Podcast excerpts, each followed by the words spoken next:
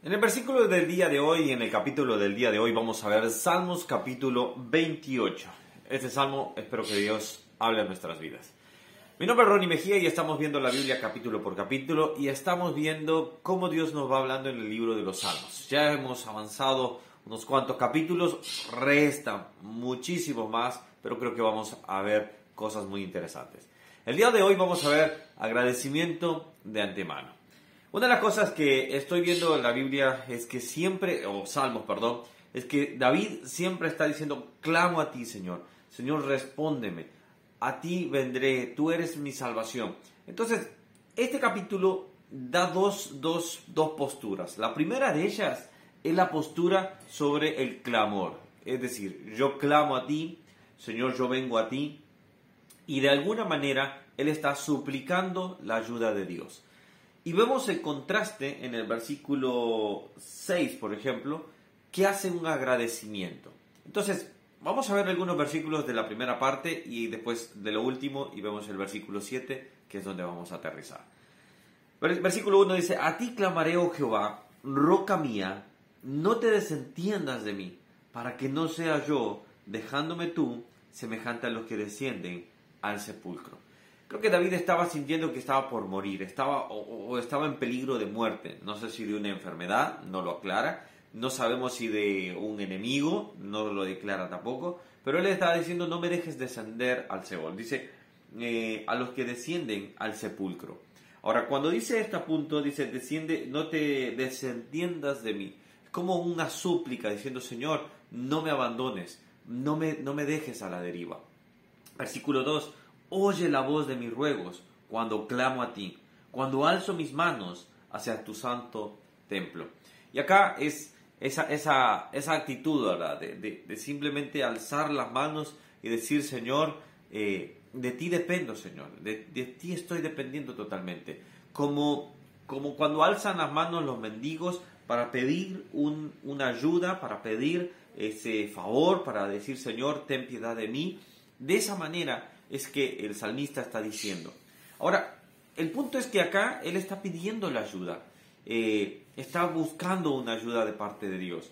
Veamos el versículo 6, dice, bendito sea Jehová, dice, que oyó la voz de mis ruegos.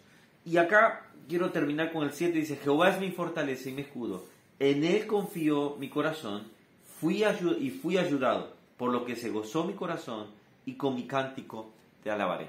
Cuando estaba viendo este, este, este capítulo, cuando estaba viendo esto, venía a mi mente lo siguiente.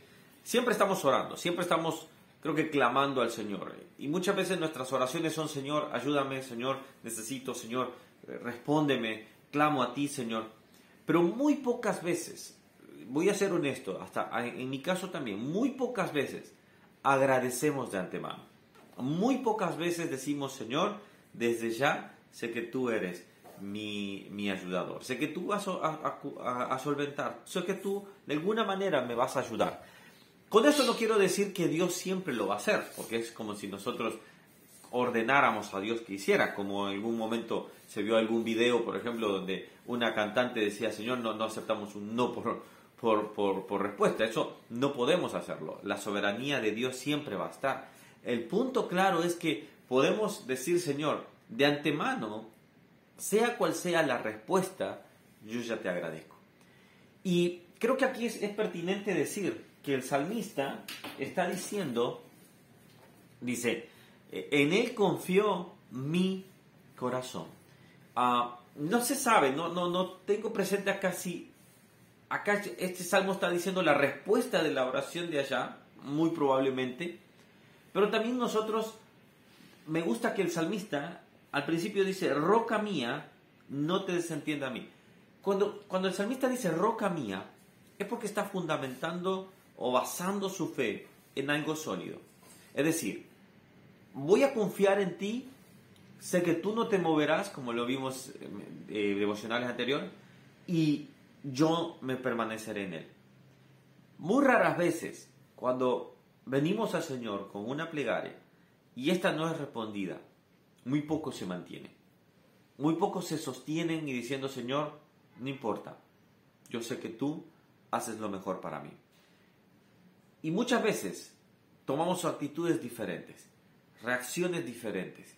Y nos vamos por otro lado diciendo, qué mal, Señor. Hace poco, el sábado, eh, eh, enseñaba a la iglesia sobre las diferentes reacciones de, de hombres en el capítulo de Mateo, capítulo 8, y cómo reaccionaron. Y digamos que él no haya sanado a la, a la, a la, a la suegra de Pedro. Pedro, si bien era una fiebre, alguien puede decir algo menor, no, Dios siempre se va a atender de todo. Pero digamos que no hubiese sanado al, al, al, hombre del centurión, al siervo del centurión. Y este centurión hubiese dicho, ¿para qué puse mi confianza en él? Total si no lo iba a hacer, total si no lo hizo al final. Creo que muchos tomamos esa actitud. Creo que lo que Dios está tratando de decirnos en este, en este salmo es que el salmista nos está tratando de, enseñar o dejar plasmado es que nuestra fe tiene que estar colocada en la roca de Cristo Jesús y venga cual venga el resultado, que sea fácil de aceptarlo o no quizás, nosotros podamos permanecer fiel a Él. Ese es mi, el deseo de mi corazón cuando lo estaba eh, analizando diciendo, Señor, ¿qué quieres que aprenda? Y es que saludemos con fe. Empecemos a decir, Señor, tú eres el que me provee, tú eres el mi buen pastor, tú eres mi cuidador, tú eres mi ayudador, tú eres mi sanador, tú eres quien me sustenta. Y nosotros empezar a decir, Señor, en ti confío, en ti confiaré, Señor, tú proveerás. Hoy de mañana estoy por empezar las jornadas ya laborales, ya se dieron cuenta, ya estamos regresando a la normalidad. Y en eso fue mi oración, Señor, en ti confío, en ti está puesta mi confianza. Obviamente uno desea todo lo mejor, pero el Señor sabrá qué hacer también. Que Dios te bendiga, espero que tu fe esté basada en Cristo Jesús y cada día siga avanzando más. Déjame comentarios, suscríbete al canal si no lo has hecho, si es por primera vez, dale a la campanita porque de lunes a viernes vemos un capítulo de la Biblia. Y déjame comentarios qué versículo es el que te gustó a ti también. Dios te bendiga.